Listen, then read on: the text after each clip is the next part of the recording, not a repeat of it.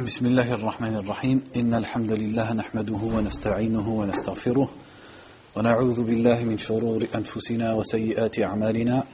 من يهده الله فلا مضل له ومن يضلل فلا هادي له وأشهد أن لا إله إلا الله وحده لا شريك له وأشهد أن محمدا عبده ورسوله صلى الله عليه وعلى آله وصحبه وسلم تسليما كثيرا. On continue donc la lecture de Kitab al-Tawhid. Donc normalement le cours il doit être qu'en français. Mais maintenant que c'est après le Maghreb, euh, on va voir ce qu'on va faire. Donc on est arrivé au troisième chapitre qui s'intitule Babu man at-tawhid dakhala al-jannata bighayri hisab. Donc le chapitre s'intitule Celui qui concrétise haqqaqa qui concrétise le tawhid, c'est-à-dire le monothéisme c'est-à-dire qui réalise réellement, par sa croyance, par ses paroles et par ses actes, le tawhid, c'est-à-dire l'adoration exclusive d'Allah subhanahu wa ta'ala, celui-ci rentrera au paradis sans hisab. C'est quoi le hisab? C'est le fait de rendre les comptes. Donc il va citer d'abord un verset du Coran, ou deux même, et ensuite un hadith qui parle du sujet. Donc après nous avoir mentionné fadl al-tawhid, c'est-à-dire le mérite de celui qui croit et qui pratique tawhid, l'unicité d'Allah subhanahu wa ta'ala, maintenant il nous montre le mérite de ce qu'on appelle tahqiq tawhid la réalisation, la concrétisation du tawhid, qui est quelque chose en plus, qui est un stade en plus. C'est le fait de purifier sa croyance, de purifier son monothéisme, du shirk avant tout, et aussi des péchés, des innovations, et ensuite de progresser encore un, un stade après ça, en n'ayant que plus pour seul but dans la vie, que ce soit à travers tes actes religieux ou même à travers tes actes mondains, la satisfaction d'Allah subhanahu wa ta'ala. Et en ayant confiance en Allah subhanahu wa ta'ala dans toutes tes entreprises. Voilà ce qu'est la concrétisation du tawhid. قال المؤلف رحمه الله تعالى باب من حقق التوحيد دخل الجنة بغير حساب وقول الله تعالى إن إبراهيم كان أمة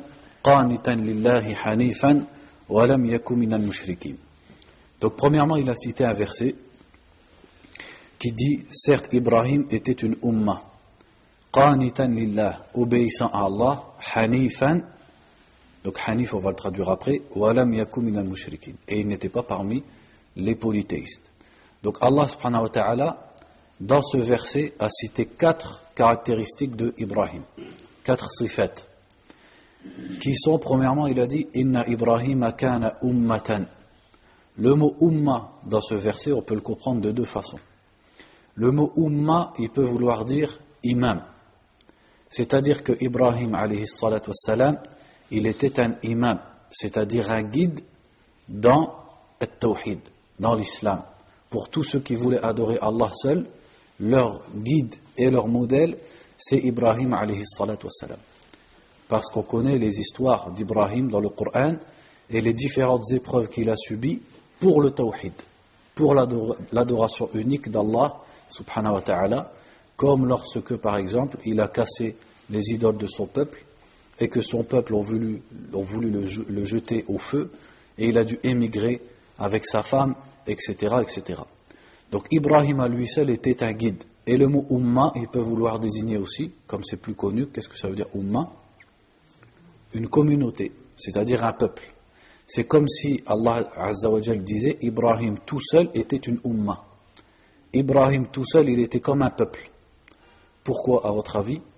Parce que, comme on vient de l'expliquer, quand on observe les histoires sur Ibrahim, wassalam, on voit qu'Ibrahim, il était seul dans l'appel au monothéisme.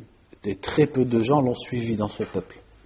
Donc il était seul. Mais à lui seul, comme il était dans la vérité, eh bien, il représentait une umma complète.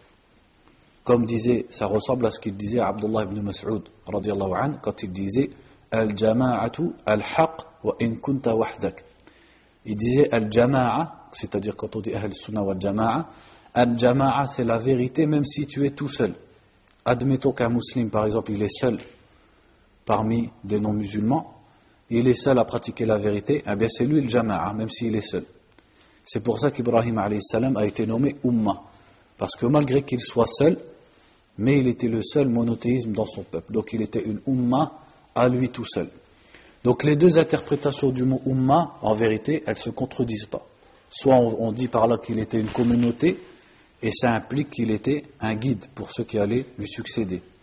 Ou soit on dit que le mot umma veut dire un guide, mais ça n'empêche pas qu'il était à lui seul l'équivalent d'un peuple, parce qu'il a patienté et il a subi des épreuves seul pour tawhid, pour l'adoration, l'appel à l'adoration unique d'Allah subhanahu wa ta'ala. Ensuite, il a dit qanitan lillah. Qanitan, qu'est-ce que ça veut dire Qanit? Qanit, al-qunut, c'est le fait d'obéir à Allah subhanahu wa ta'ala, mais de façon constante. Donc, qanitan lillah, c'est-à-dire qu'Ibrahim obéissait à Allah subhanahu wa ta'ala. Il faisait ce qu'Allah lui ordonnait de faire et il évitait ce qu'Allah lui interdit, et ce de façon continuelle. Pendant toute sa vie, il était qanit. Donc, le qanit, ça exprime aussi le khushu', la crainte d'Allah, la crainte devant Allah subhanahu wa ta'ala. Donc, qanitan lillah, comment on le comprend? C'est-à-dire qu'il était constamment obéissant à Allah et rempli de crainte d'Allah subhanahu wa. Hanifan. Hanifan, ça veut dire muqbilan ala Allah, mu'ridan an. Hanif, à la base dans la langue arabe, ça veut dire ma'il, quelque chose qui penche, on dit hanif. Donc pourquoi Ibrahim il a été nommé Hanif? C'est parce que son peuple adorait des idoles, ils adoraient les étoiles, etc. Et Ibrahim a délaissé tout ça pour se tourner vers Allah subhanahu wa ta'ala seul. Et pour réserver son adoration à Allah azawajal seul. Donc il a été nommé Hanif pour cette raison. Et le prophète sallallahu alayhi wa sallam disait bil samha j'ai été envoyé avec le hanifiyya. C'est-à-dire que le hanifiyya, qui vient du mot hanif, c'est une des façons de désigner l'islam. L'islam, c'est le hanifiyya, qui veut dire en fait le monothéisme. Et Allah dans le Coran, a appelé Ibrahim hanifan, dans plusieurs endroits du Coran. Donc hanifan, si on prend cette troisième caractéristique d'Ibrahim, qu'est-ce que ça veut dire? C'est-à-dire qu'il se tournait vers Allah sans pencher ni vers le shirk, vers l'adoration des idoles ou des étoiles, ni vers la désobéissance à Allah subhanahu wa ta'ala. Minal mushrikin. Ça c'est la quatrième. Hanifan walam yakum minal mushrikin. Celle-là aussi elle est importante et elle fait partie de la concrétisation du tawhid. Il ne faisait pas partie des mushrikin, c'est-à-dire de ceux qui associent à Allah subhanahu wa ta'ala et qui adorent autre qu'Allah azza wa Comment on comprend cette phrase? On la comprend quand on, lit les autres récits d'Ibrahim dans le Coran. Quand Allah azza wa nous a bien dit qu'il y avait un exemple pour nous dans Ibrahim et son peuple quand ils ont dit à leur peuple, qu'est-ce qu'ils leur ont dit? Inna bura'a minkum wa mimma ta'buduna min dunillah kafarna bikum wa bada baynana wa baynakum al-adawatu wal-baghda'u abadan hatta tu'minu billahi wahda. Donc Ibrahim et ceux qui étaient avec lui ont dit à leur peuple qui adorait autre qu'Allah subhanahu wa ta'ala nous sommes innocents de vous et de ce que vous adorez en dehors d'Allah. Donc ils, ils, ont, exprimé une séparation avec leur peuple parce que eux étaient sur le tawhid et les autres étaient sur le shirk. Et ça va plus loin que ça. Ils leur ont dit, nous vous renions et il y a entre vous et nous la haine jusqu'au jour du jugement. sauf si vous revenez à croire en Allah seul. Donc Ibrahim, non seulement il a cru à Allah seul, il a adoré Allah seul, il a appelé à l'adoration d'Allah seul, c'est-à-dire le tawhid, mais en plus, il s'est allié et il a rompu des liens autour de ce point-là. Ça, ça fait partie aussi de la pratique du tawhid, ce qu'on appelle al-wala ou al-bara, c'est-à-dire s'allier avec les musulmans, avec ceux qui adorent Allah seul, et se désavouer de ceux qui associent Allah ou qui ne croient pas en lui. Donc ces quatre caractéristiques, quel rapport entre le verset et le titre du chapitre? Parfois dans le livre de Kitab Tawhid, on ne comprend pas le rapport entre les chapitres et les versets ou les hadiths. C'est que le chapitre, le chapitre s'appelle Man Tawhid, celui qui concrétise le Tawhid. Donc il, nous met ce verset pour nous montrer qu'Ibrahim salam, lui il est imam al-hunafa, imam al-muwahhidin. Le grand exemple et le grand guide des monothéistes, c'est qui? C'est Ibrahim alayhi salam. Et les histoires d'Ibrahim avec son peuple, elles se répètent dans plusieurs endroits du Coran. Eh bien, Ibrahim, sans aucun doute, il est le guide des monothéistes et il a concrétisé le tawhid. Eh bien, regardons comment Allah l'a décrit. Et il l'a décrit par quatre choses. Le fait qu'il était une umma à lui tout seul. Qu'est-ce que ça montre? Ça montre qu'il a patienté pour le tawhid. Il a patienté dans toutes les épreuves qu'il a subies avec son peuple parce qu'il les appelait à l'adoration d'Allah seul et eux voulaient continuer à adorer leurs idoles. Qanitan lillah. C'est-à-dire que pour concrétiser le tawhid, le tawhid ce n'est pas une simple parole. C'est pas juste de dire que je crois en Allah seul. Mais ça implique d'obéir à Allah subhanahu wa ta'ala et de délaisser la désobéissance et les péchés. C'est ce qu'on retrouve dans Qanitan lillah. Hanifan.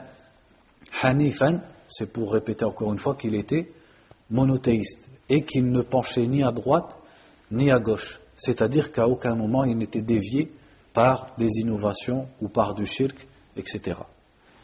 Et il s'est désavoué et il a rompu avec son peuple à cause de leur shirk. Donc ça, ça fait partie des, de la concrétisation du tawhid et ça fait partie du tawhid. La, euh, la plupart de ces points-là, on aura l'occasion d'en reparler dans d'autres chapitres.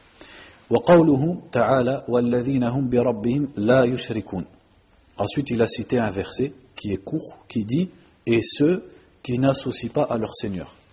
Donc, ces versets, en fait, ce verset, il est la conclusion de plusieurs versets où Allah a cité les caractéristiques des croyants. Et il a conclu leurs caractéristiques en disant Ceux qui n'associent rien à leur Seigneur, c'est-à-dire à Allah subhanahu wa ta'ala. Quel rapport, on a déjà parlé de ce que voulait dire le shirk, quel rapport entre ce verset et, le chapitre de Kitab al-Tawhid C'est pour montrer que la concrétisation du Tawhid, c'est de ne pas pratiquer du tout de shirk. Sachant que le shirk, ce n'est pas simplement le fait de se prosterner devant une statue, comme on l'avait déjà expliqué. Le shirk n'est pas seulement le fait d'adorer autre qu'Allah. Le shirk a d'autres explications et d'autres sortes, d'autres catégories. Comme par exemple le fait de jurer par autre qu'Allah, comme le fait de faire de l'ostentation, ou le fait d'obéir à quelqu'un en dehors d'Allah. Quoi qu'il nous dise, on le fait, même si ça contredit l'ordre d'Allah. Donc le shirk a beaucoup de sortes.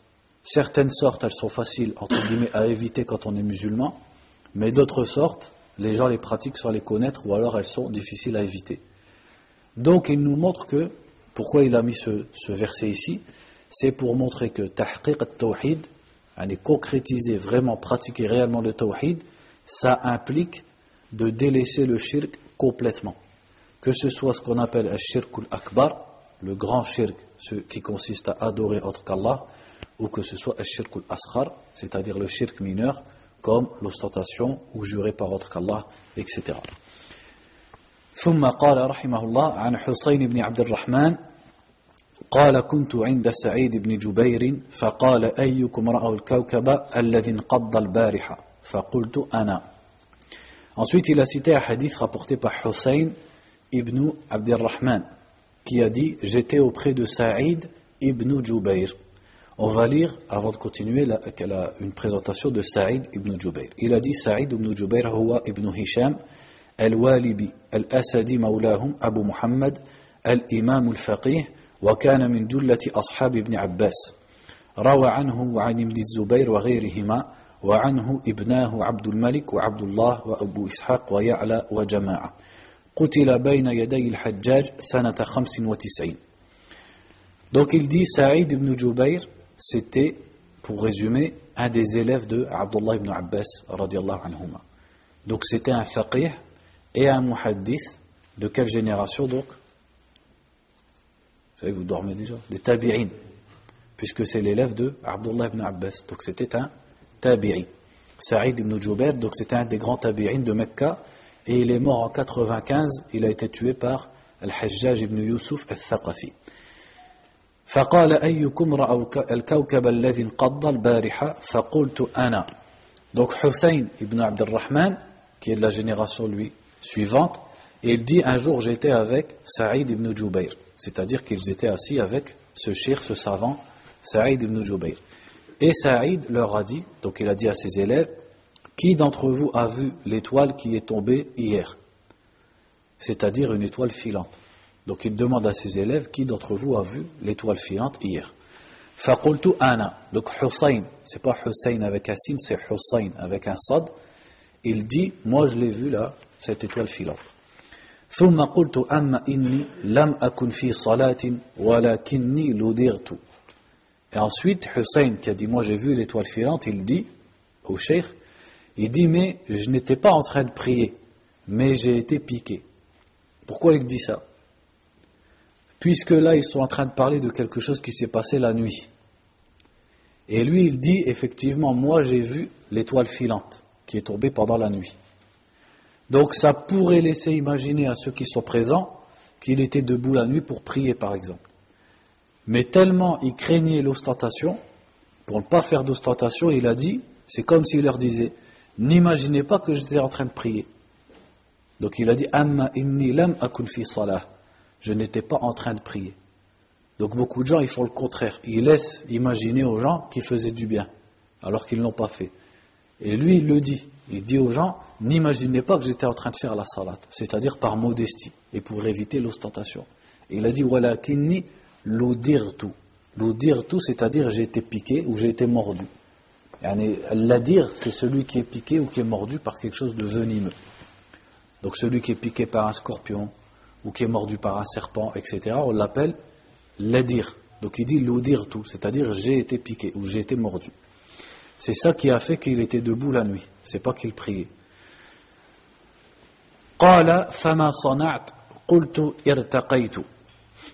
Donc Saïd ibn Jubair lui a dit Qu'est-ce que tu as fait? C'est-à-dire tu t'es fait piquer par un scorpion ou, par ou tu t'es fait mordre par un serpent. Quelle a été ta réaction? Qu'est-ce que tu as fait pour ça?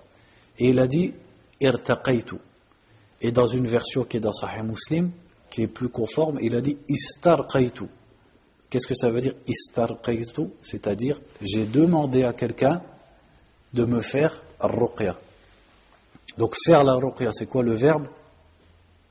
Raqa. Si on dit Istarqaytu, ça veut dire j'ai demandé qu'on me fasse ruqya. Qu'est-ce que c'est ruqya C'est le fait que quelqu'un lise par exemple le Coran, ou alors il fasse dua, des invocations, comme par exemple il dit Allahumma rabban nas, adhib il-ba's, washfi anta shafi, la shifa'a illa shifa'uk, shifa'an la yughadiru saqama, pour le malade, ça on appelle ça ruqya. Donc il dit j'ai demandé à quelqu'un de me faire ar-ruqya. Et dans une autre version du hadith, il a dit irtaqaytu, c'est-à-dire je me suis fait ar-ruqya. Mais la plus conforme, c'est qu'il a demandé qu'on lui fasse ruqya. On va comprendre pourquoi avec la suite. Donc son cher lui dit Qu'est-ce que tu as fait pour cette piqûre ou cette morsure Il dit J'ai demandé qu'on me fasse ruqya. Et son cher Saïd lui répond Qu'est-ce qui t'a amené à faire ça C'est-à-dire que السلف الصالح الصحابة والتابعين ومن بعدهم les, les ulama du, des, des premiers siècles de l'islam quand ils discutent entre eux de religion ils se basent sur al-kitab wa sunnah, c'est-à-dire ils, ont des preuves.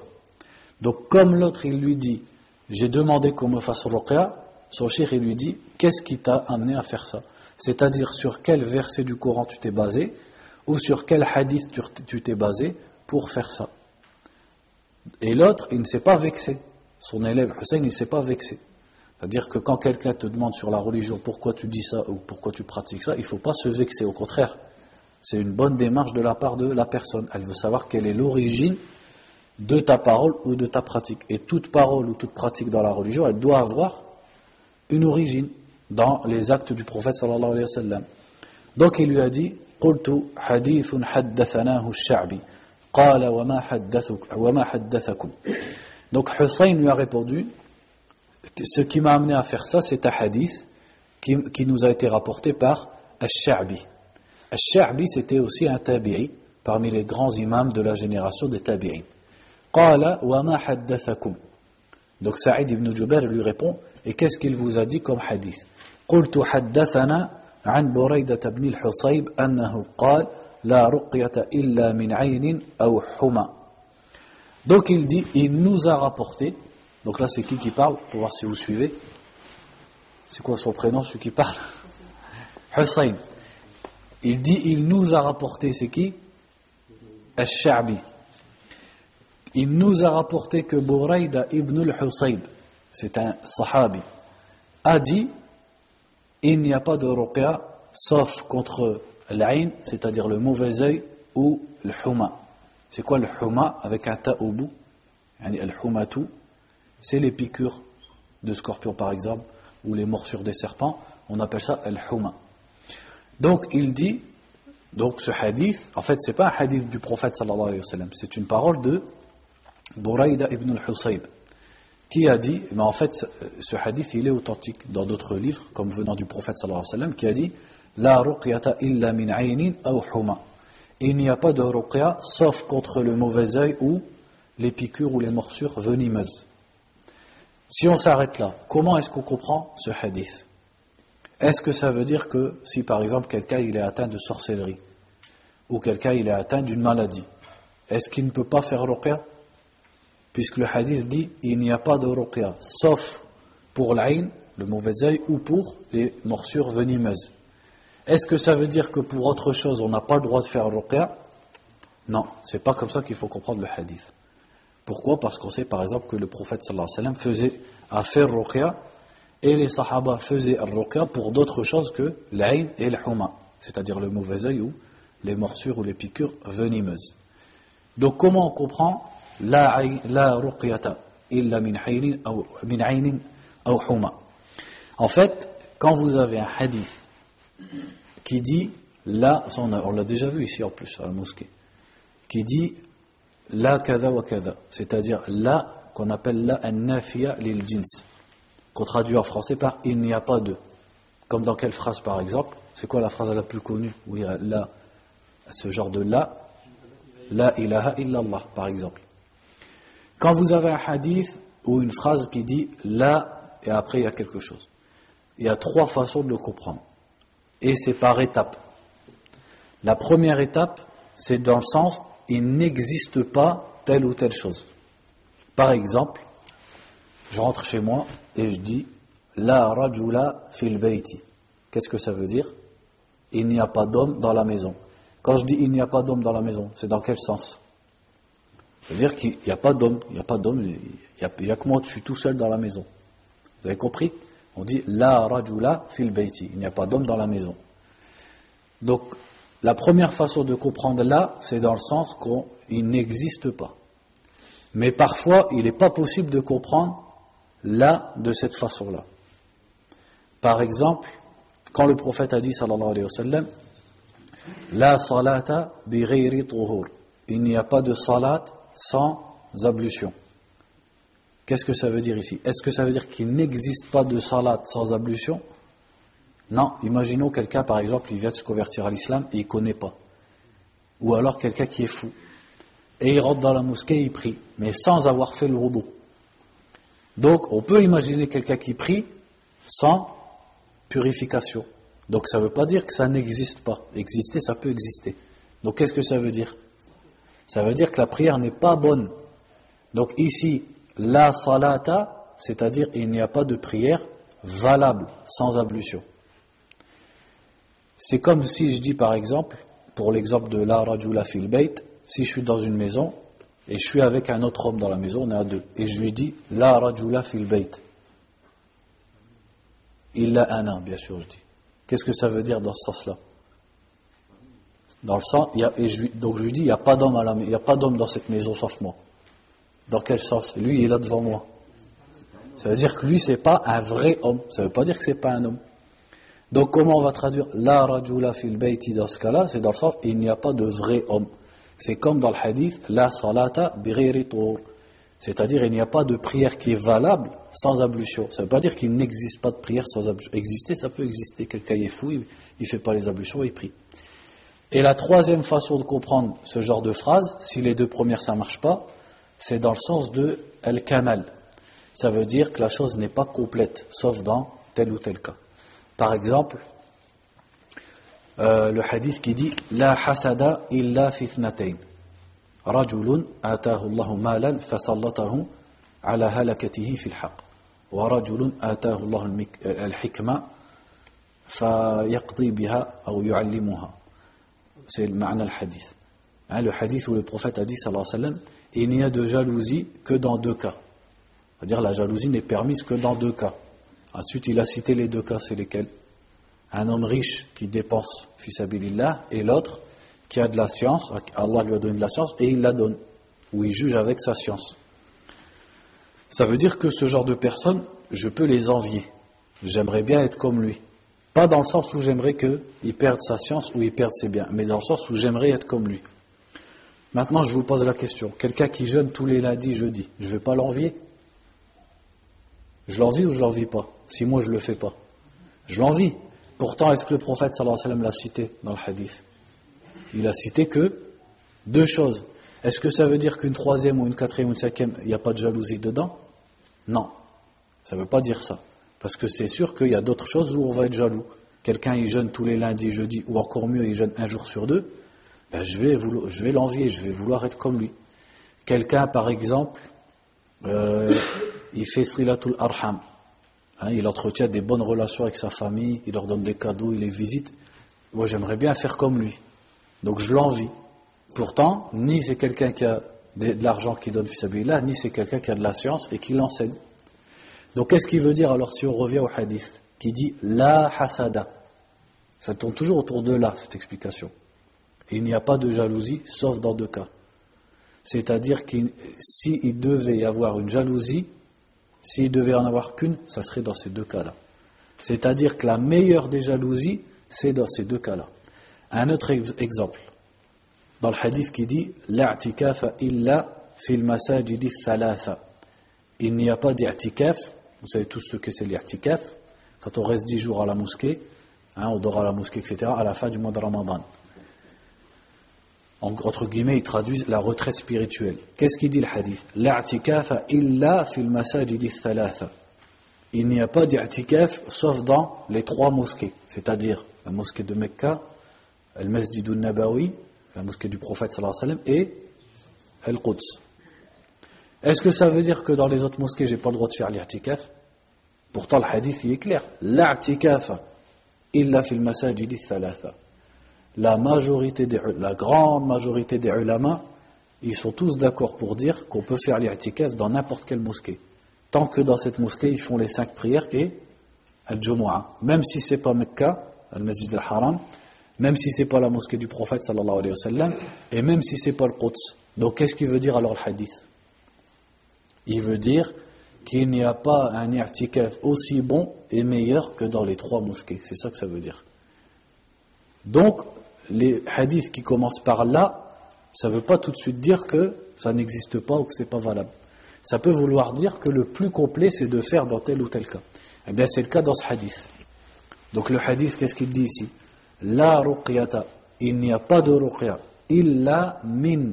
Min, c'est-à-dire contre. Aynin ou humatin. Sauf contre le mauvais œil ou une piqûre venimeuse. Est-ce que ça veut dire qu'il n'existe pas de ruqya dans d'autres cas? On va refaire maintenant les trois étapes de comprendre la nafia les. Est-ce que ça veut dire qu'il n'existe de ruqya que dans ces deux cas? Non. Est-ce que ça veut dire que la ruqya n'est valable ou permise que dans ces deux cas? Non, puisque le prophète lui-même, sallallahu alayhi wa sallam, il l'a fait dans d'autres cas. Donc qu'est-ce que ça veut dire? C'est la troisième. C'est-à-dire la meilleure ruqya, celle qui est la plus efficace, c'est quand on l'a fait contre l'aïn, le mauvais œil, et ou le huma. Qu'est-ce que c'est l'aïn Pour la parenthèse, l'aïn, c'est le fait que quelqu'un y frappe autrui avec son regard.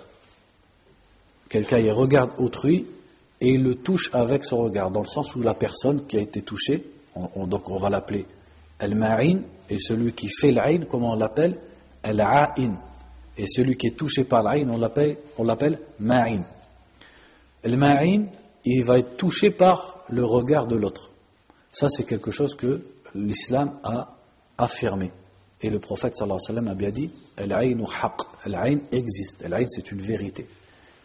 Et même, c'est même arrivé à l'époque du prophète sallallahu alayhi des exemples. Quand un sahabi, il a vu un autre sahabi en train de se laver, donc il était torse nu et il était fort blanc.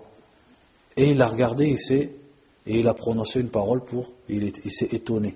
Il était choqué de la peau, la belle peau de l'autre. Et l'autre, il est tombé dans les pommes tout de suite. Il s'est évanoui. Et après, le prophète sallallahu alayhi wa sallam lui a dit pourquoi tu n'as pas demandé la baraka pour ton frère Au lieu de dire, par exemple, ah, il a une belle peau, ah, etc. Il faut demander à Allah la baraka pour la personne, pour éviter l'aïn. Et après, il lui a ordonné de faire quoi? De faire les ablutions et qu'on lave la personne qui a été touchée par l'eau. Donc, pour résumer, ce que je veux dire par là, c'est que l'aïn, ça existe. Et le aïn, il n'a pas des explications très détaillées dans les hadiths. C'est-à-dire, parfois, il y a des gens, il y en a certains, c'est des charlatans, ou d'autres, philosophes, ils disent l'aïn, c'est un shaitan qui sort de l'œil, blablabla, etc. Tout ça, il n'y a pas de. L'aïn, c'est l'aïn. L'aïn, c'est-à-dire quelqu'un, il regarde l'autre, et l'autre, il tombe malade, ou alors il tombe évanoui, etc. Ça existe. La cause, Allah connaît mieux la cause. Parfois, c'est la jalousie. Parfois, c'est ta'adjub, c'est-à-dire que la personne, elle voit une autre, elle est choquée, et elle va lui faire l'aïn, sans le vouloir et il peut avoir d'autres causes. Et euh, par contre, le remède, on le connaît. Et c'est ça qui nous intéresse. Ce qui est intéressant vraiment, c'est de connaître le remède. C'est pas de connaître pourquoi ou comment ça se fait qu'un œil touche quelqu'un, etc. Donc l'aïn, ça existe. Et le huma, qu'est-ce que c'est? On l'a dit, c'est les piqûres ou les euh, morsures venimeuses. Donc la meilleure ruqya, et là où la ruqya sera la plus efficace, c'est lorsqu'on l'a fait contre l'aïn ou lorsqu'on l'a fait contre une piqûre ou une morsure venimeuse. C'est pour ça aussi, parfois, ça c'est une parenthèse, parfois on voit des enfants sans raison valable, quand euh, parfois on peut être invité chez quelqu'un, ou alors on est sorti avec un enfant, et on voit dans les jours suivants l'enfant il est, il est bizarre Soit il devient turbulent, ou alors il est malade, etc. Et on ne comprend pas pourquoi. Des fois ça peut être le haïn, parce que les enfants c'est beau, etc. Donc les gens ils les regardent, des fois, ils disent ah, il est beau, etc. Et l'enfant, il peut être touché du haïn. Donc, il ne faut pas hésiter à faire la ruqya à son enfant pour l'haïn. On lui lit le surat al-Fatiha, قل أعوذ برب الفلق, قل أعوذ برب الناس, et Inch'Allah Ta'ala, ça part tout seul. Ça part facilement quand on fait ruqya. قال قد أحسن من انتهى إلى ما سمع. Donc, on, on répète le hadith pour pas que vous vous perdiez. Saïd ibn Jubayr, donc le savant, il est assis avec ses élèves. Et il leur dit Qui d'entre vous a vu l'étoile filante Il y en a un qui a dit Moi, parce que j'étais, réveillé, parce que j'étais piqué ou mordu. Il lui a dit Alors qu'est-ce que tu as fait J'ai demandé qu'on me fasse ruqya, parce que je connais le hadith qui dit La ruqyata illa min aynin aw huma. Et le cheikh, il lui répond c'est-à-dire, celui qui s'arrête à ce qu'il a entendu, celui-là, il a bien agi. Qu'est-ce que ça veut dire cette phrase de Saïd ibn Jubayr, rahimahullah? C'est-à-dire que celui qui apprend la religion, il apprend le Coran, il apprend les hadiths, et il pratique ce qu'il apprend dans les hadiths, etc. Celui-là, il n'a pas de reproche, on ne peut pas lui faire de reproche. Celui-là, il a bien agi. Car Allah Azza wa nous a dit dans le Coran Ittabi'u ma unzila ilaykum min rabbikum wa la tattabi'u min dunihi awliya. Allah nous a bien dit de suivre ce qui nous a été descendu de sa part et de ne pas suivre quelque chose en dehors. Donc celui qui suit ce qu'Allah a révélé dans le Coran ou par la bouche de son prophète celui-là il a bien agi. Donc en fait il l'a félicité. Il a félicité son élève d'avoir appris un hadith et de l'avoir mis en pratique. ثم قال ولكن حدثنا ابن عباس رضي الله عنهما Ensuite, il a dit, Saïd ibn Jubayr, cependant, c'est-à-dire il va lui dire un hadith qui, le, qui va le diriger mieux que ce qu'il a fait. Il a dit, Ibn Abbas nous a, yani haddathana, haddathana, c'est-à-dire il nous a raconté un hadith. Qui est Abdullah ibn Abbas On va lire vite fait une biographie. Il dit Abdullah ibn Abbas, radiallahu anhuma, ibn Abd al-Muttalib, ibn Ammi nabi sallallahu alayhi wa sallam. حبر الأمة وترجمان القرآن donc un des surnoms de Ibn Abbas, donc Abdullah, bien sûr son prénom c'était Abdullah, Ibn Abbas. Abbas qui était-il C'était l'oncle paternel du prophète sallallahu alayhi wa sallam, le fils de Abdel Muttalib. Euh, son fils, donc Abdullah, on l'appelle Habrul Ummah, c'est-à-dire le savant de la communauté. Et on l'appelle aussi Turjuman dans le Coran, c'est-à-dire l'explicateur du Coran. دعا له النبي صلى الله عليه وسلم فقال اللهم فقهه في الدين وعلمه التأويل فصار آية في العلم والفقه Quand il était jeune, le prophète sallallahu alayhi wa sallam, un jour lui a fait une prière. Il a dit, oh Allah, fais-lui, apprends-lui la religion, faqihhu fi din, c'est-à-dire fais-lui apprendre et comprendre la religion, et apprends-lui l'interprétation, c'est-à-dire l'explication du Coran.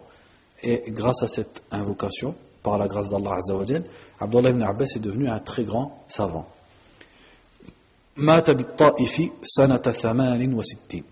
Et il est mort dans la ville de At-Ta'if, donc à 70 km au sud de Mecca, en l'an 68 de l'Égypte. Donc il dit ولكن حدثنا ابن عباس رضي الله عنهما عن النبي صلى الله عليه وسلم قال عرضت علي الأمم et voilà le hadith en fait qui, qui est le but du chapitre c'est là que ça commence réellement tout ce qui était avant c'était des commentaires pour qu'on comprenne le livre mais là vraiment c'est le hadith qui nous intéresse donc il dit Ibn Abbas anhuma, nous a raconté que le prophète sallallahu alayhi wa sallam a dit c'est-à-dire les communautés, c'est-à-dire elles m'ont été exposées. Allah Azzawajal a montré au prophète les communautés qui l'ont précédé, les peuples précédents. Regardez ce qu'il dit ici. Il dit J'ai vu certains prophètes avec seulement, avec eux, ar-rahat. Ar-rahat, c'est-à-dire moins de 10 personnes. Donc il dit, dans tous les prophètes qui m'ont précédé, j'en ai vu certains, ils avaient moins de dix personnes avec eux, moins de dix adeptes. Dans tout leur peuple, moins de dix personnes les ont suivis. Et j'ai vu parfois un prophète avec un ou deux hommes seulement. Et j'ai vu certains prophètes qui n'avaient personne avec eux. Qu'est-ce qu'on retire de ce passage, même si ce n'est pas le but du chapitre, mais le hadith, il y a énormément de fawaïd dedans, c'est que la vérité n'est pas rattachée à la majorité. La preuve, c'est que le prophète sallallahu alayhi wa sallam a vu des prophètes. Est-ce que les prophètes se sont trompés? Est-ce que les prophètes ont mal fait la da'wah? On croit que les prophètes ont été infaillibles dans la transmission de la religion. Et pourtant, certains d'entre eux dans tout leur peuple, personne ne les a suivis. Ce qui montre que chez l'être humain de façon générale, ce n'est pas la majorité qui va avoir raison. Ou la majorité parfois peut avoir raison, mais ce n'est pas un signe. Le fait que la majorité des êtres humains croient ou disent ou suivent telle ou telle idée ou telle ou telle parole, ce n'est pas du tout un signe comme quoi cette parole ou cette idée est la vérité. La preuve, c'est que certains prophètes n'avaient aucun adepte avec eux. إذ رفع لي سواد عظيم فظننت أنهم أمتي فقيل لي هذا موسى وقومه Il dit puis ensuite j'ai vu un peuple immense sawadun azim sawad sawad qu'est-ce que ça veut dire c'est la couleur noire mais en fait la couleur noire le mot sawad il peut vouloir dire la foule sawad ça peut vouloir dire la foule c'est un peu comme en français quand on dit noir de monde par exemple donc il dit, et soudain j'ai vu un peuple, Sawadun Azim, j'ai vu une grande foule et j'ai pensé que c'était mon peuple. Mais on m'a dit, ça c'est Moussa et son peuple. Donc ça veut dire que parmi les prophètes, un de ceux, ou si ce n'est celui qui a été le plus suivi, à part Mohammed sallallahu alayhi wa sallam, c'est qui? C'est Moussa. Et ça nous montre aussi, malgré tous les récits du Coran, le mérite de Banu Israël avant l'arrivée bien sûr de qui? Avant l'arrivée de Isa. C'est-à-dire que malgré tous les reproches qu'Allah a fait dans le Coran, pour, les, reproches qui sont dans le Coran, ils sont sur quels juifs? Ceux qui étaient à l'époque du prophète ou ceux d'avant? Ceux d'avant déjà, sur leurs ancêtres. Mais malgré ça, c'était le meilleur peuple, Banu Israël. Parce que c'est ceux qui ont le plus suivi les prophètes. Mais ils ont commis beaucoup d'erreurs, c'est les erreurs qu'Allah nous a citées dans le Coran. Donc on lui a dit, ça c'est Moussa et son peuple. Il dit, ensuite j'ai regardé une seconde fois et j'ai vu encore une grande foule et on m'a dit, ça c'est ton peuple.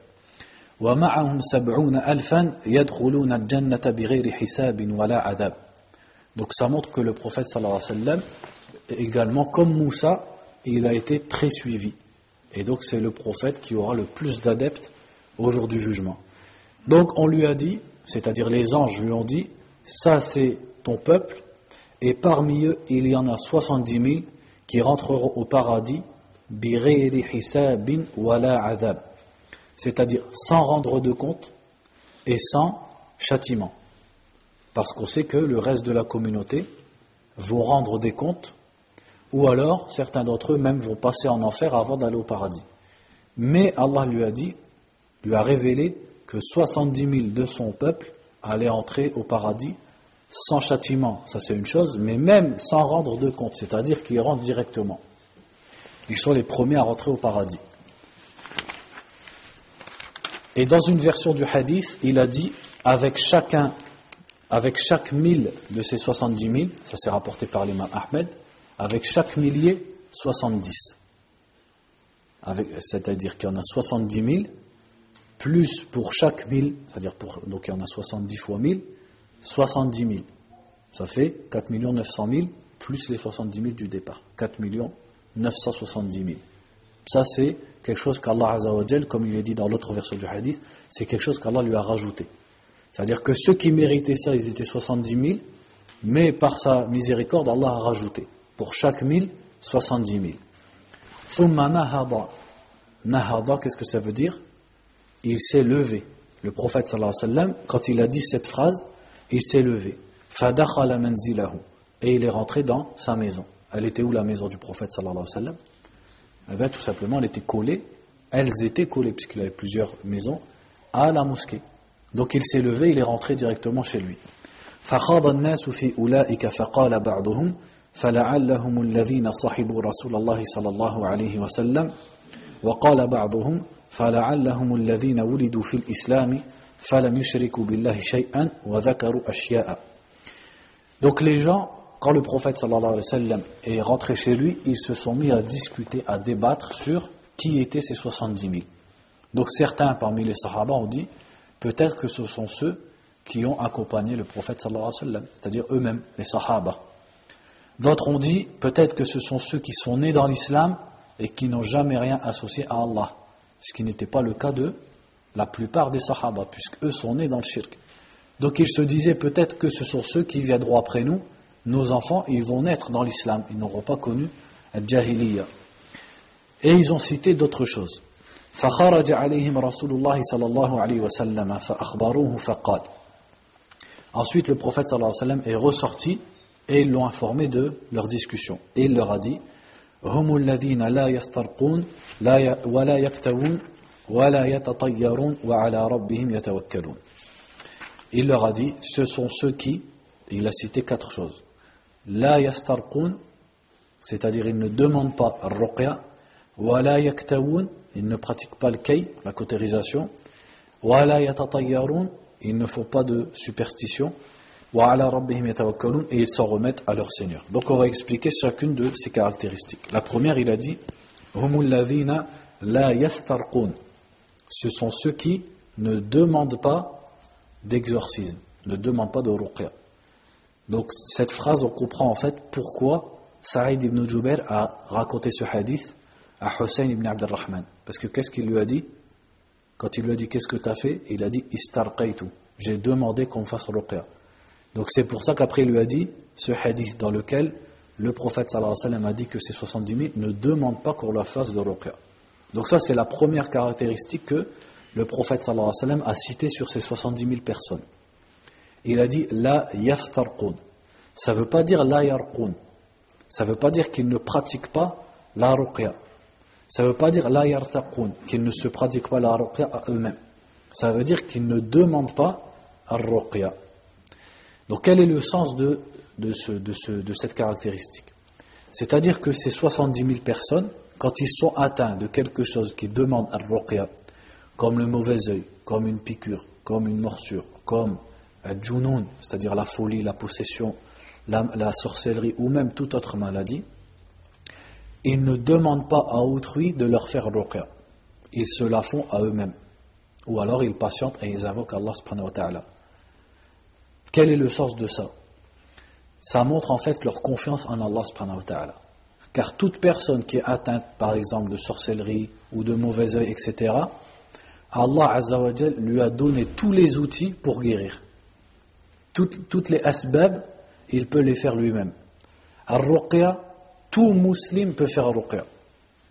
Il a juste qu'à s'asseoir, et s'il est malade, et il récite pour lui-même Surat al-Fatiha. Euh, les deux dernières sourates. Qui ne connaît pas ces sourates-là? Tout le monde connaît ces sourates, et ce sont les sourates les plus efficaces. Et celles qui ont été citées dans les hadiths comme étant les sourates de la Ruqya, ce sont celles-là.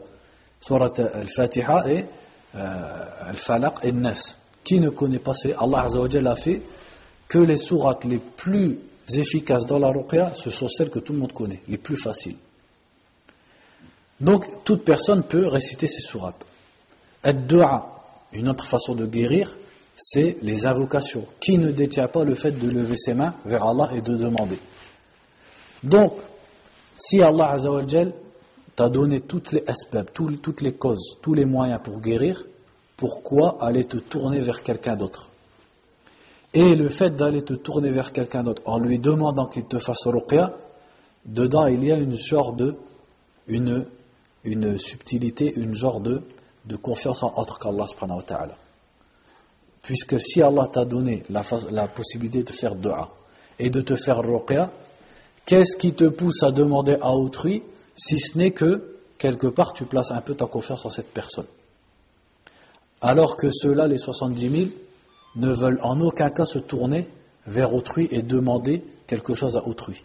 Alors qu'ils peuvent lever les mains vers Allah et se faire eux-mêmes ruqya. Donc qu'est-ce que ça démontre en fait? Ça démontre leur confiance en Allah totale. Parce que qu'est-ce qui pousse les gens? On le voit tous les jours, les gens qui viennent demander ruqya. Qu'est-ce qui les pousse à venir demander ruqya? C'est un manque de confiance en Allah subhanahu wa ta'ala. S'il a confiance en Allah, pourquoi il vient demander ruqya? Il le fait lui-même. Il s'assoit, il récite le Fatiha, il récite le Baqara, il récite les deux dernières sourates. Ou alors il lève ses mains et il demande à Allah subhanahu de le guérir. Qui ne, peut, qui ne peut pas faire ça? Tout le monde peut faire ça. Donc qu'est-ce qui l'amène à se tourner vers quelqu'un? C'est son manque de, de foi envers Allah subhanahu wa ta'ala. Il ne veut pas lui-même prendre c'est prendre son affaire en main et la présenter devant Allah subhanahu et faire l'effort seul avec Allah subhanahu wa ta'ala de guérir. Mais il demande à quelqu'un d'autre. Cela, il ne demande rien. Il ne demande pas à autrui de leur faire ar-ruqya. Donc ça ne veut pas dire non plus que demander ar-ruqya est interdit. C'est pas interdit, c'est même pas déconseillé, mais simplement celui qui veut concrétiser le tawhid et faire preuve de tawakkul le plus possible, il a, confiance en Allah, il se fait ruqya lui-même et il fait des invocations, tout simplement. Maintenant aussi, il faut savoir que si une personne vient te proposer, là, il n'y a pas de mal, parce que tu lui as rien demandé. Si par exemple tu es malade et une personne vient te proposer de faire ruqya, à ce moment-là, il n'y a pas de. Tu n'es pas considéré comme ayant demandé ruqya, parce que c'est lui qui te l'a proposé. Toi, tu ne fais qu'accepter un service. Donc ça c'est la première. Ensuite il a dit wala yaktawun. Yaktawun. Qu'est-ce que veut dire yaktawun? C'est non. La superstition c'est yatatayyarun. Voilà, la cautérisation. Il ne pratique pas el-kay. El-kay, qu'est-ce que c'est? C'est une médecine euh, traditionnelle qui était connue chez les Arabes et même chez autres que les Arabes, qui est toujours pratiquée. C'est quand quelqu'un il a, euh, ça peut se faire, je pense, pour une infection ou une blessure, etc. Qu'est-ce qu'on fait? On chauffe un morceau de fer et on brûle le, la veine, on coupe la veine et après on la brûle. On pose le morceau de fer euh, bien brûlé euh, sur euh, l'endroit qui, est passé par le feu, on le pose sur l'endroit qui est coupé ou l'endroit qui est blessé, etc., etc. Et ça cicatrise et ça soigne. Donc on appelle ça el-kay. Donc il dit cela ne pratique pas la cautérisation. En français on dit la cautérisation. Quel est le sens du. Quel est, pourquoi il dit il ne pratique pas. Qu'est-ce qu'il y a de mal dans cette cautérisation? Premièrement, est-ce que la cautérisation est interdite? Bien, pour répondre à tout ça, il faut revenir à tous les autres hadiths qui parlent de ce qu'on appelle al-kay. Et l'imam Ibn al-Qayyim, quand il a parlé de cette question, il a dit quand on regarde tous les hadiths qui parlent de al-kay, on va trouver plusieurs sortes de hadiths. On va trouver que le prophète sallallahu lui-même a pratiqué le kay sur quelqu'un. En l'occurrence, sur qui? Saad ibn Mu'adh. Quand il a reçu une flèche pendant la bataille de Al-Khandaq, le prophète lui-même lui a fait le kay. Alors que c'est lui-même qui a dit la yaktaoun. Ensuite, quand un sahabi est tombé et avait également une blessure, il l'a envoyé chez un médecin pour, un sahabi qui était connu pour la pratique de la médecine, pour qu'il lui fasse el kay. Donc il l'a pratiqué lui-même. Il a envoyé quelqu'un pour se le faire faire. Et les sahaba à son époque pratiquaient el kay. Et ils disaient rien. Mais dans un autre hadith, donc tout ça c'est positif vis-à-vis du kay. Qu'est-ce qu'on trouve de négatif? C'est le hadith où le prophète sallallahu alayhi wa sallam a dit fi. La guérison est dans trois choses. Shurbatu asal, le fait de boire le miel. Wa shurtatu mihjam. Le hijama, c'est le fait, bon vous connaissez le hijama, hein, quand on, on, coupe la peau et on aspire le sang. Et il a dit la troisième, wal kay, et le kay, la cautérisation. Mais après, qu'est-ce qu'il a dit? Wa anha ummati anil kay. Et j'interdis à ma communauté la cautérisation. Et dans une autre version qui est, la plus probante et qui colle le mieux avec les autres hadiths, il a dit. Et je déteste la cautérisation. Donc on a des hadiths où lui-même il l'a fait, il l'a permis, et ce hadith où il le déconseille ou alors il dit qu'il ne l'aime pas. Donc si on regroupe tous ces hadiths, on peut arriver à deux conclusions qui sont plausibles. Dans les deux conclusions, il est sûr que Al-Kay de toute façon est permis. Permis, il est permis. Puisque le prophète sallallahu alayhi wa l'a fait de ses propres mains. S'il était interdit, il ne l'aurait pas fait lui-même. Il l'a autorisé, etc. Et on n'a rien qui nous dit que ça, ça a été mansour, ça a été abrogé. Donc le kay est permis. Mais ce qu'on peut dire, c'est que comme il a dit euh, je, ne l'aime pas ou je l'interdis, c'est qu'il est déconseillé, simplement. Et dans quel sens les savants ont réfléchi sur ce, point? Pourquoi la cautérisation serait déconseillée? Alors que on sait que l'islam, est-ce qu'il déconseille les soins ou il les, au contraire il les encourage? Il les encourage. Tadawu ya ibadallah, wala tadawu bil haram. Soignez-vous aux serviteurs d'Allah et ne vous soignez pas avec une chose interdite. Le prophète sallallahu alayhi wa sallam a poussé à prendre des médicaments, à se soigner. Donc pourquoi Al-Kay spécialement il le déteste ou il le déconseille? C'est parce que le Kay, hein? Parce que, plutôt pour dire, c'est parce que le Kay, il y a une douleur dedans. C'est comme une sorte de azab, de châtiment. C'est une grande douleur, Al-Kay. La personne, on prend du fer qui est forgé, on la brûle avec. Donc dedans, il y a une sorte de azab qui est, euh, qui est détestable. Ça, c'est certains savants qui ont dit ça. Sinon, l'autre conclusion aussi, ce serait de dire que al en fait est permis. Il n'y a aucun problème dedans. Et il n'est même pas déconseillé. Sauf de la façon où il le pratiquait avant l'islam. Et la façon dont il le pratiquait avant l'islam, c'est qu'il le pratiquait au moindre mal. C'est-à-dire pour la moindre chose, et même parfois avant qu'il soit touché par le mal, il pratiquait El-Kay. Or, El-Kay, il comporte un châtiment pour celui qui le subit, et aussi, il va laisser des traces. Donc, le pratiquer à tort et à travers, sans réel besoin, ça c'est déconseillé. Mais le pratiquer pour un besoin, c'est tout à fait licite. Donc, on peut arriver à ces deux conclusions qui ont été dites par les savants. Donc, on revient à notre hadith à nous. Pourquoi le fait qu'ils ne pratiquent pas la cautérisation, c'est dans les caractéristiques de ces 70 000 hommes? Eh bien, c'est justement parce que lorsqu'ils sont atteints d'un mal qui peut se soigner par El-Kay, alors que El-Kay a été déconseillé et que le prophète sallallahu ne l'aimait pas, ils préfèrent s'en passer que de le faire, par confiance en Allah. Donc, à choisir entre garder son mal ou le soigner avec quelque chose qui n'est pas haram mais qui est makruh, qu'est-ce qu'il préfère? Il préfère encore rester malade et demander directement à Allah subhanahu wa ta'ala. Qu'est-ce que ça montre ça si ce n'est Premièrement, leur soumission au destin, et deuxièmement aussi, leur confiance en Allah subhanahu wa ta'ala. C'est-à-dire qu'ils sont à un point de foi à se dire je pourrais pratiquer le kay, mais comme le prophète sallallahu alayhi wa sallam ne l'aimait pas et l'a déconseillé, je préfère encore m'en passer et, me, compter que sur Allah subhanahu wa ta'ala. Donc ça, attention, ça c'est valable pourquoi? Pour le kay. Ça ne veut pas dire, ce, ce point-là, on ne peut pas l'appliquer aux autres soins et aux autres médicaments.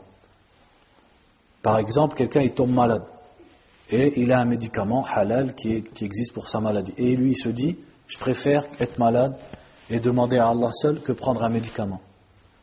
Comment on qualifie son acte? Est-ce qu'il est dans le haqq ou pas? Non, il n'est pas dans le haqq. Ça c'est même plus proche de Soufia, qui carrément déconseille les médicaments ou déconseille les soins. Donc les soins, dans le cas normal, ils sont conseillés, ils ne sont pas juste euh, ils sont surtout pas déconseillés. Et c'est pas du tawakkul de chercher à se passer des médicaments ou à se passer des soins. Au contraire, ça fait partie du tawakkul. Parce que le tawakkul, il a deux piliers. C'est quoi ces deux piliers? On les retrouve dans un hadith du prophète sallallahu alayhi wa sallam. Ala billah. Il a tout résumé le tawakkul. Ihris ala ma yanfa'uk, c'est-à-dire cherche ce qui t'est utile. Dans notre exemple, cherche ce qui t'est utile, qu'est-ce que ça veut dire? Ça veut dire que je vais aller chez le médecin, il va me faire un diagnostic et il va me prescrire le médicament ou le soin qui me convient. Wasta'in billah et cherche l'aide d'Allah.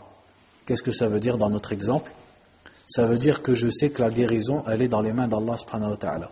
C'est lui qui va faire que ce médicament, il va marcher par exemple. Ou que ce soin, il va réussir. Et si Allah ne veut pas, il n'y a rien qui va marcher. Et je vais aussi faire des invocations pour demander à Allah la guérison. Donc il ne faut pas appliquer ce point sur la cautérisation aux autres médicaments qui sont licites. On peut l'appliquer à quoi? Aux autres médicaments qui seraient, qui seraient macro. Si des médicaments ou des soins existent et qui sont macro, alors on peut appliquer cette, cette phrase-là. Ou alors aussi aux médicaments dans lesquels il y a shubha. Et le prophète a bien dit, sallallahu alayhi wa sallam, Inna bayin wa bayin. Le halal est clair, le haram est clair. Et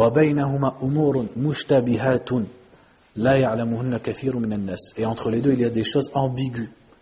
C'est-à-dire, des fois, on ne sait pas si elles sont licites, si elles sont illicites, les savants divergent, etc., etc. Et que la plupart des gens ne connaissent pas, et il a dit Celui qui évite les choses ambiguës aura préservé son honneur et sa religion.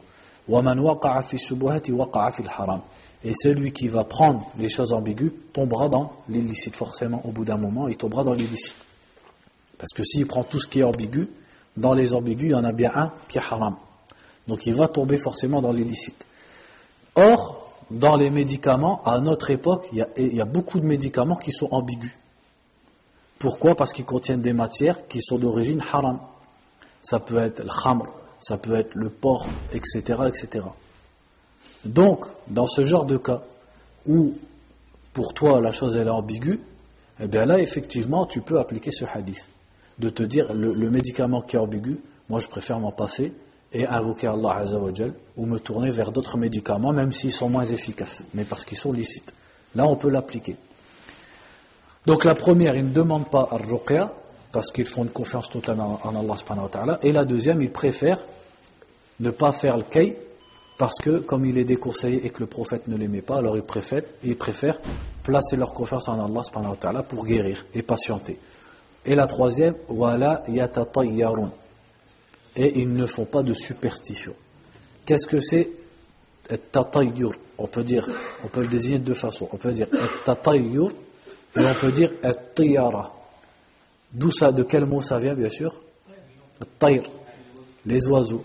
Pourquoi la superstition, les Arabes l'appelaient Tatayyur Parce que dans la Jahiliya, ils le pratiquaient avec les oiseaux. Quand ils voulaient faire un voyage, ils prenaient des oiseaux, et ou alors ils faisaient peur à des oiseaux. C'est pour ça qu'on appelle ça Zajrut Tayr. Ils faisaient peur à des oiseaux pour qu'ils s'envolent. S'ils volaient à droite, ils disaient le voyage il va être bon, on y va. Et s'il voulait à gauche, il disait le voyage ne va pas être bon, on ira plus tard.